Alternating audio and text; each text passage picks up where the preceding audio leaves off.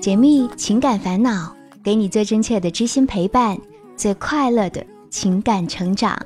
嗨，我是小资，就是那个读懂你的人。这里是每周一晚为你送出的《我知你心》。上周因为是过年，所以休息了一个礼拜。你有没有想我呢？收听节目时，记得点击播放页面的订阅按钮，参与评论区弹幕互动，就有机会跟小资一起上节目哦。查看本期文稿配乐，收听我的更多节目，都可以关注小资的微信公众号，搜索“小资我知你心”。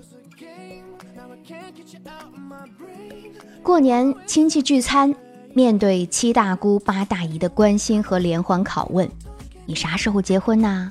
岁数不小了，该抓紧了。过一次年，不知道有多少单身狗都被虐得汗流浃背。是啊，春节催婚已经被大家吐槽烂了的话题，但是那些未婚人士今年依然被父母催婚。听众小静就是其中之一。小静写信对我说：“小资姐你好，今年过年我被疯狂的逼婚了。我今年二十八岁，在一个普通的单位工作，三流大学毕业，颜值普通偏上吧，自认为还看得过去。独生女，名下有一套房，五险一金后工资不高，大概三千块钱左右。之前交过两个男朋友。”没有结果。从小到大，我还没离开过家。今天想和你倾诉的是我和这个相亲男的故事。他身高一米七左右，长相反正不是我喜欢的类型。研究生，公务员，工资七千块钱左右，有婚房。我们两家算是世交，一年前由亲戚介绍见面认识。本想着接触试试看，认识两个月之后就感觉两个人不合适，根本就不是一个频道的，就拒绝了。但是他一年来坚持不懈，由于我们两家比较熟，家人都觉得这个男生上进、有文化、工作稳定，家庭也算比较了解。每次家庭聚会就劝我嫁给他吧，姥姥姥爷都觉得。我们几乎马上就要结婚了，我爸爸也比较喜欢他，觉得他是好女婿的人选，说我不喜欢没关系，可以慢慢培养啊。但是这个他们都喜欢的结婚对象，我真的一点儿也不喜欢。矮矮胖胖，毫无衣品就不说了，抠门，性格也比较情绪化，还有点娘，真的没有一丁点儿共同语言。家里总是催，趁着过年，干脆就跟这个男的摊牌了。我问他：“你有没有处女情节？”我跟以前的男朋友有过，当时很喜欢他，想结婚的那种。我也并不觉得自己不是处女就可耻，毕竟性生活也是生活的一部分嘛。这哥们儿哆嗦了半天，问我：“你不是？”然后眼含泪花地说：“我跟我前女友谈了三年，也没发生过。我当时觉得学生就应该做学生的事儿。”我很无语，我说：“那我们真的不合适，以后还是别联系了。”他又说：“可我还是处男，你不是了，以后要是在一起，你能对我更好点吗？”我真的特别无语。完全是两个世界的人。更可笑的是，他们家人因为看他追了我一年，我这儿也没什么动静，开始对我有敌意了。他把我的照片给他们家亲戚看时，他们家亲戚都说，以后要是娶了我，他肯定怕老婆，而且驾驭不了我。请问我是驴吗？还要驾驭我？我真的不懂他们的逻辑。我家人总觉得。我错过他就找不到更好的了，毕竟年龄越来越大了。之前的男朋友学历、工资也都没他高，可是他的这些观念实在跟我不同，我又没办法和家人说。昨天晚上他发微信说，即使我不是处女，他还是喜欢我，希望能和我在一起，好好结婚。过去的都是历史，只想和我有未来。我不知道该怎么办。中肯的说，他为人还可以。比较有上进心，舍不得花钱呢，是因为小时候家庭条件比较差，这几年才好点儿。对我勉强也还算舍得，也许是个好的结婚对象吧，可真的不是我喜欢的类型。我妈说：“你就作吧，自己也不是什么大美女，样样多好的还能轮得到你？就想找那种没什么出息，只会哄女孩子开心，长得好看的，个高的。”我听了很难过，我只是想找个自己喜欢的人，想起他来就打心眼里高兴的人。也许挣的不多，但是春夏秋冬只要在一起，就能把琐碎变成温馨的人。他们劝我说：“没有物质基础，再多的爱情也无法支撑起婚姻呢。”我从小没有主见，我也很着急，可就因为我二十八了。我就不配找一个自己喜欢的人了吗？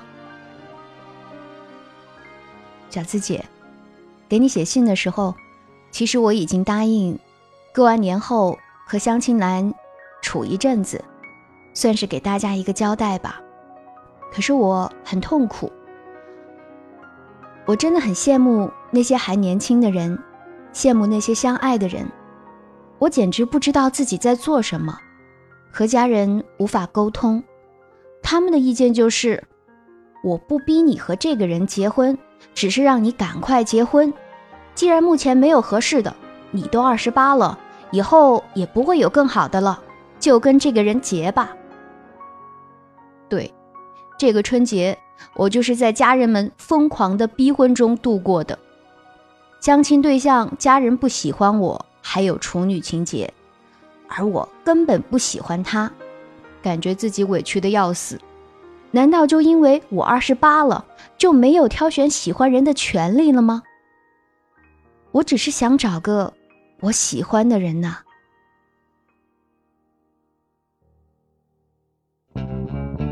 Goodbye to you, my trusted friend. We've known each other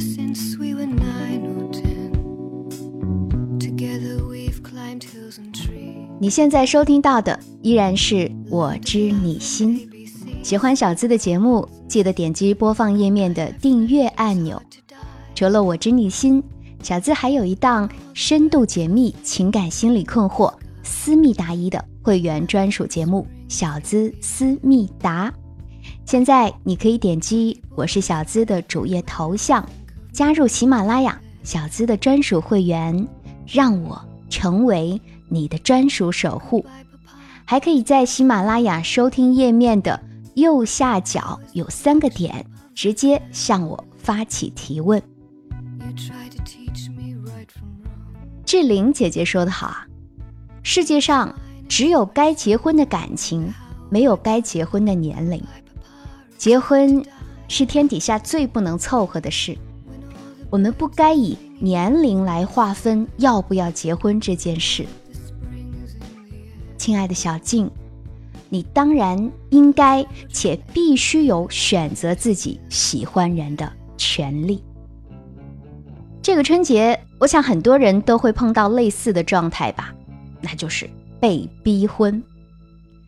男大当婚，女大当嫁的传统思想一直被我们所传承、所沿用着。想要不被催婚，首先我们要知道，长辈们。亲戚朋友们为什么要催你呢？我们会发现，催婚其实是五零后、六零后父母对待我们八零后孩子特有的现象。社会在飞速的发展，但是许多人的思想观念还停留在以前。这样两代人的代沟就包括了在生活习惯、价值观等等方面都是不同的。比如说，很多的五零后、六零后的父母是没有自己的生活的，子女是他们生活唯一的重心，结婚对他们来说就是传宗接代，是一件必须要做的事情，可能跟个人的幸福感都没有太多的关系。但是在我们看来，婚姻早已经不再是以前那种搭伙过日子的模式了，在婚恋方面的观念也和老一辈们不一样了。有很多事情在长辈们看来是皇帝不急太监急，但是对我们来说，只是因为观念差异太大。在结婚这件事情上，上一辈人会觉得子女是自己生命的一个延续。他们要看着孩子把人生大事一件一件完成了，才觉得一生是完整的，才不算是失败的。所以我们可以看到，即便是大城市，都有很多的退休的老人，唯一惦记的事儿就是催促儿孙们尽快的结婚，而对自己退休后的生活的好坏是全然不顾的。作为子女的我们，今天要做的。啊并不是去改变父母，而是我们年轻人要学会自我觉察了。我们要了解催婚现象背后的原因，理解自己的父母，但这并不意味着我们一定要按照他们的意思去做啊。作为一个成年人，我想对有此困惑的小伙伴们说：你可以拒绝父母的建议，但是不等于说不爱父母。你是有权利做一枚单身狗的，你也有权利为自己活着，你更有权利去追求自己真正的爱情和真正的婚姻，而不是只是为了父母而凑合。从某种意义上来讲，你有权利让父母因为这件事儿而伤心，那代表你要为自己的人生做出选择了。婚姻首先应该是我们自己个人的事情。其次才能算是家庭的事情吧，所以在我看来，婚姻真的没有办法去作为一个目标去完成，它也没有办法仅仅用我们头脑的理性去分析判断去做出决定，更不是外在条件的门当户对，需要为两个人过日子负责任的，永远是我们自己，永远是当事人本身，不是父母，不是亲朋，也不是孩子。所以，作为儿女的我们，我们的态度可以是：我可以把一切都献给父母，但唯独不能把自己的爱情献给父母，唯独不能把婚姻献给父母。爱是应该有边界的，因为进洞房的那个人是你呀，又不是父母。如果你是为了父母而结婚，那么某种程度上来说，你是为自己的人生不负责任。有很多的专属会员在向我咨询的时候，我发现，其实有好多婚姻的悲剧，常常是从一开始就错了，也就是他们到底为什么而结婚的？你也要问问自己这个问题。很多人无意识中会认同上一代人、自己的父母或者是社会大众的一些价值观和标准，觉得别人都结婚了，那我也赶紧结婚吧。父母催促我，所以我得赶紧找个人嫁了。在我邮箱里收到了很多听众的来信，有很多听众在谈到自己婚姻问题的时候，我也发现了一个共性，就是他们进入婚姻，并不是因为遇到了某一个合适的人，甚至不是因为喜欢，而是因为那些外在的，比如父母逼婚、亲朋好友的压力，或者奉子成婚。而你们在不完全了解对方的情况下，匆匆忙忙的结婚，等到结婚之后，就发现两个人有很多的方面并不能协调，差距太远，再加上之前两个人情感的基础很薄弱，所以矛盾就不可避免了。而且这样的婚姻往往特别容易后悔，婚外恋现象由此频发，离婚率越来越高。真的很想说，催婚是一群人的狂欢，可离婚是一个人的孤单。上期节目的互动话题，我有问到大家：你愿意娶或者嫁现在的你吗？其实我更想说的是，如果一个人在自己的心智尚未成熟，对于异性、对于婚姻，甚至对于自己都没有足够了解认知的时候，就匆匆忙忙的结婚了，其实结果多半都是很糟糕的。婚姻并不是过家家，一旦你迈进去了。我们就需要面临很多复杂的现实问题，而如果你内心根本还是一个孩子，你要想做好一个家庭的主人，真的很难。我们在年轻的时候，总会有很多不切实际的幻想，特别是在看了琼瑶剧、韩剧之后，我们都会幻想那些长腿的欧巴，幻想那些童话的场景。那这些幻想会随着心智的成长、阅历的增加。而渐渐的消散，然后我们开始对自己、对这个世界、对他人有了更深刻的认识。也只有当我们看清楚了世界、了解了自我之后，我们的判断、选择、行为方式才能够基本的靠谱，也才能够在大的方向上减少出错。最后，小资想说，所谓的合适，门当户对。用现在的叫法是三观相合，不一定是指物质上的，而是指两个人有着相似的人生观和价值观，为了相似的目标而共肩同行。如果你们两个说话都要解释半天，或者根本都说不到一起去，那多烦心呢！找一个能够聊得来的伴儿，真的太重要了。你问我。什么样的两个人适合结婚？那就是你们性格相融合，价值观接近，利益共享，而且性要和谐。最新一期的会员专属节目，我们就来详细的聊一聊这个话题，更欢迎更多的小伙伴们来加入，来听听上期的精彩评论。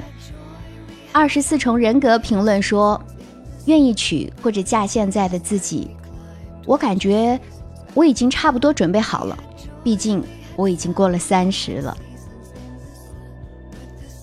Sayonara 评论说：“不愿意，感觉自己现在一无所有，而且缺点很多，怎么会有人喜欢呢？”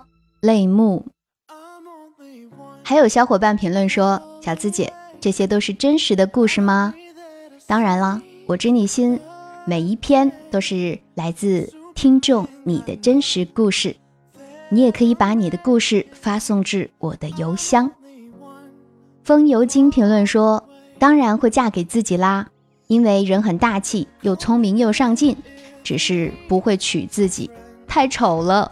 ”阿弥陀佛，么么哒。评论说：“如果我是男的。”我肯定会娶我自己呀，就算全世界都嫌弃我，我也要好好的爱自己。上的厅堂，入的厨房，打的蜘蛛，灭的蟑螂，不撒娇，不卖萌，不折腾，不作死。对了，我还是针灸推拿医生，你懂的。希望每个人在结婚的时候，都是发自内心的对自己说，对未来的那个他说一句：Yes, I do。感谢上期节目给小资打赏的你们，分别是向阳、二十四重人格、无爱、张先生、花香、单细胞，还有拼音胡影子。恭喜无爱继续蝉联榜首位置，爱你哦！也感谢每位听众的收听、点赞、评论和转发，觉得节目对你有收获，欢迎。放肆转发。上期喜马拉雅的沙发君也是无爱，恭喜！还有微信公众号的沙发君是惊喜啵儿嘴唇。欢迎你在节目评论区留言盖盖楼。如果你也想上节目的话，有心事儿可以把你的情感倾诉故事。直接发送到我的邮箱，每期节目都会挑选播出。幺七二八五二八四四 at qq 点 com。如果想要节目的背景音乐，查看本期文稿，收听我的更多节目，都可以关注小资的微信公众号，搜索“小资我知你心”，姿态万千的“资”哦。更欢迎你来收听深度解密情感心理困惑、私密答疑的会员专属节目《小资思密达》。嗯，还是要为自己做个广告的。解密情感烦恼，给你最真切的知心陪伴，最快乐的情感成长。我是小资，就是那个读懂你的人。和你说晚安，下期。再会。